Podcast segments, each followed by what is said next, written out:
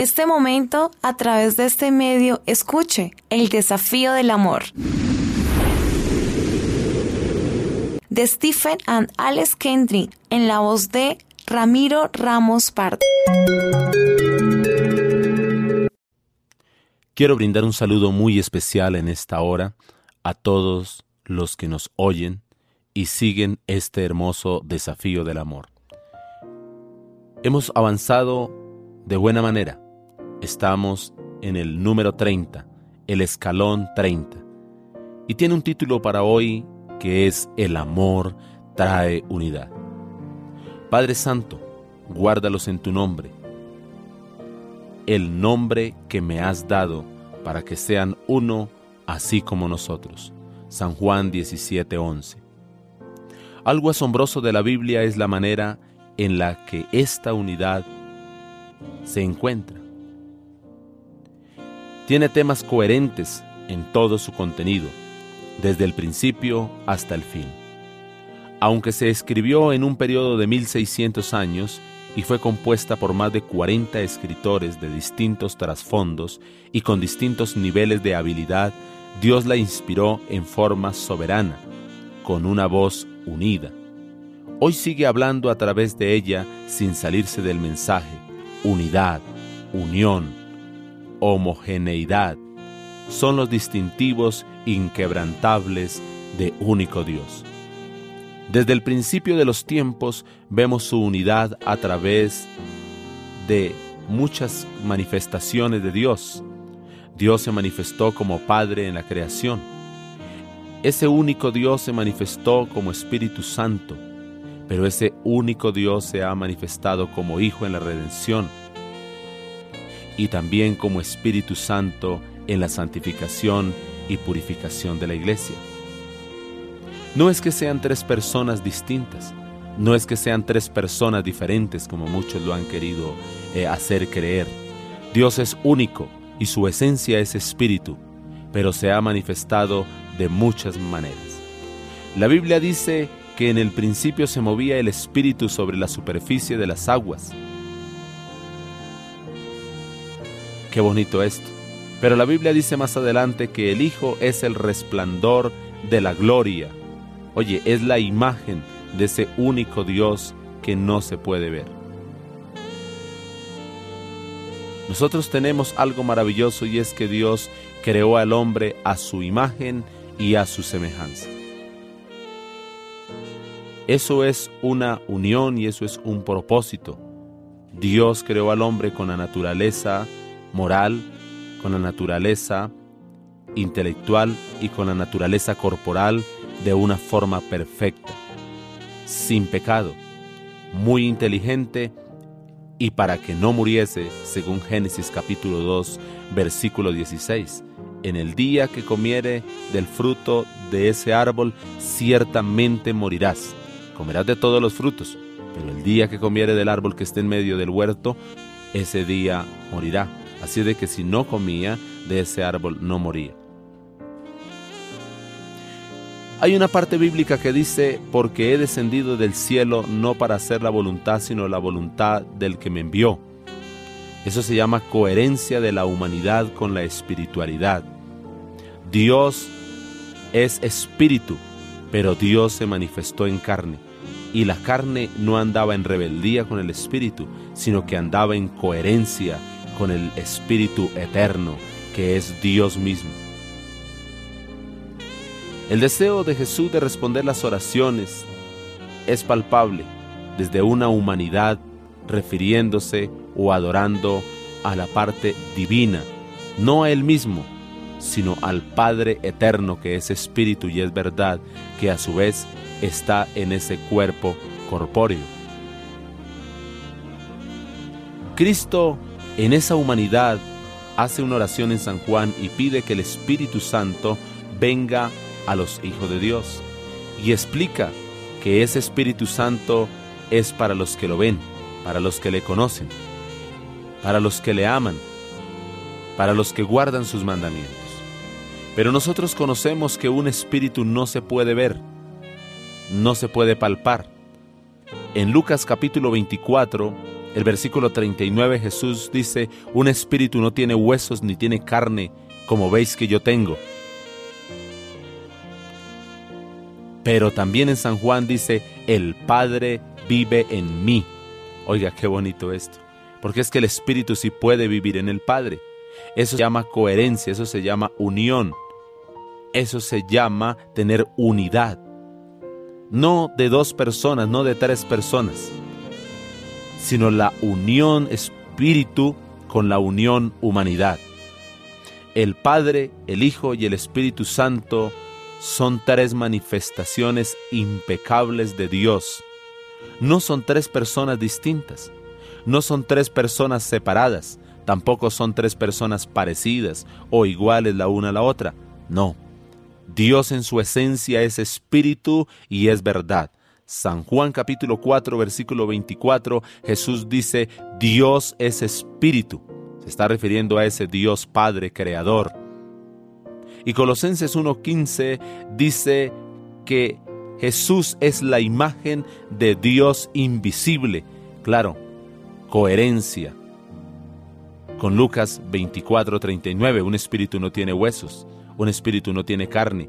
Pero eso no quiere decir de que no exista. En San Juan capítulo 3 dice que el espíritu es como el viento. Oiga, ese nuevo nacimiento que le dice Nicodemo, el, viento sopla de donde quiere. Tú oyes su sonido, pero no sabe de dónde viene ni para dónde va. Así es todo aquel que es nacido de Dios. Dios en su esencia es espíritu y eso no se puede cambiar. Los que han intentado de cambiarlo han quebrantado la palabra de Dios. Dios no es un viejito de canas, Dios no es un viejito de bastón, Dios no es un viejito de barba blanca, no. Dios en su esencia es espíritu y Jesucristo es la humanidad donde se depositó todo Dios, porque la Biblia dice, en Cristo habita corporalmente todo Dios, Colosenses 2.9. Y Romanos 9.6 dice, porque según los patriarcas y según la humanidad, la genealogía, la carne, vino Cristo, el cual es Dios sobre todas las cosas. Así de que no hay lugar para otro Dios. Esto se llama unidad. Hay una unidad, no de personas, sino de naturalezas. Cristo ha elegido dejarnos experimentar uno de sus aspectos en la relación única entre esposo y esposa. Dos personas distintas se unen espiritualmente en una sola carne. Génesis capítulo 2 versículo 24. Y lo que Dios ha unido, que no lo separe el hombre. Marcos capítulo 10 versículo 9 en la nueva versión internacional. De hecho, este misterio es tan imperioso y el amor entre los esposos está, está tan ligado y tan completo que Dios usa la imagen del matrimonio para explicar su amor por la iglesia. Así como Cristo se entregó por la iglesia, dice el apóstol Pablo, Cristo amó la iglesia y se entregó por ella dio la vida por la iglesia, así el esposo o la esposa debe dar su vida por su cónyuge. La iglesia tipifica la novia y se siente sumamente honrada cuando se alaba y se celebra eh, el, culto a su Salvador, que es Cristo, el novio, tipificado como el novio. Cristo que se ha entregado por ella, tipificado más allá del novio como un esposo se siente realmente honrado cuando Cristo ve a la iglesia. Él se siente gozoso porque la ve como una iglesia radiante, sin mancha, ni arruga, ni ninguna otra imperfección, sino que la ve santa, intachable, según Efesios capítulo 5, versículo 27. Tanto Cristo como la iglesia tienen un amor entrelazado y se honran mutuamente. Eso es lo hermoso de la unidad esposo. ¿Qué sucedería en su matrimonio si te dedicaras a amar, a honrar y servir a tu esposa en todas las áreas? ¿Qué pasaría si decidieras que vale la pena cada sacrificio y expresión de amor que puedas hacer para conservar tu unidad con esta mujer? ¿Qué cambiaría en tu hogar si adoptaras este enfoque en la relación cada día? Esposa, ¿Qué sucedería si te propusieras como misión hacer todo lo posible para fomentar la unidad de corazón con tu esposo? ¿Qué pasaría si trataras cada amenaza a esa unidad conyugal, si la trataras como si fuera un veneno, como si fuera un cáncer, como si fuera un enemigo del amor y de la humildad? ¿Qué pasaría si tú la eliminaras como algo dañino que viene a tu vida? ¿En qué se transformaría tu matrimonio si nunca más estuvieras dispuesta a que se destruyera la unidad entre ustedes? Qué bueno, así como Cristo amó la iglesia y se entregó por ella. Amén. Tu matrimonio tiene un propósito en esta vida. Por lo tanto, ama a esa persona que forma parte de tu cuerpo, tanto como tú. Sirve a esta persona cuyas necesidades no pueden separarse de las tuyas. Honrarla es un deber tuyo. Honrala, porque cuando la elevas al pedestal de tu amor, también te eleva a los ojos de Dios. Todo esto a un mismo tiempo. El desafío del amor. Observa una causa de división en tu matrimonio.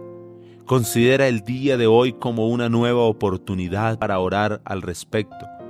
Pídele al Señor Jesucristo que te revele cualquier actitud de tu corazón que esté aumentando la unidad con tu cónyuge o que por el contrario esté amenazando esa unidad con tu cónyuge.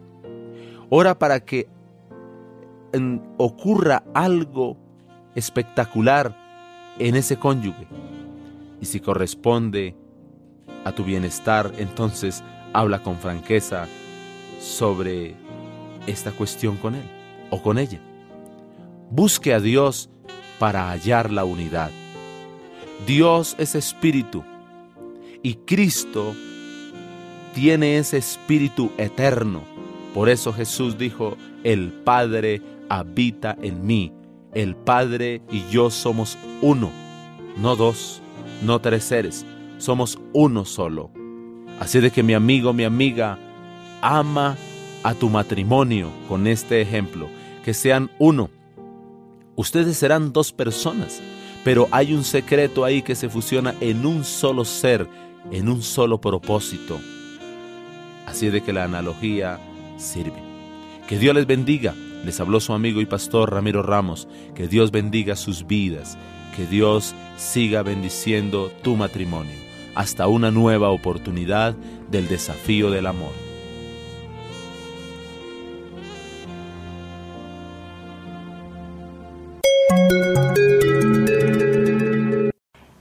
Presentado el desafío del amor. Son 40 capítulos. Escúchalos todos a través de este medio. Un desafío que cambiará positivamente su matrimonio. En lo posible, agradece a este medio por transmitir el desafío del amor.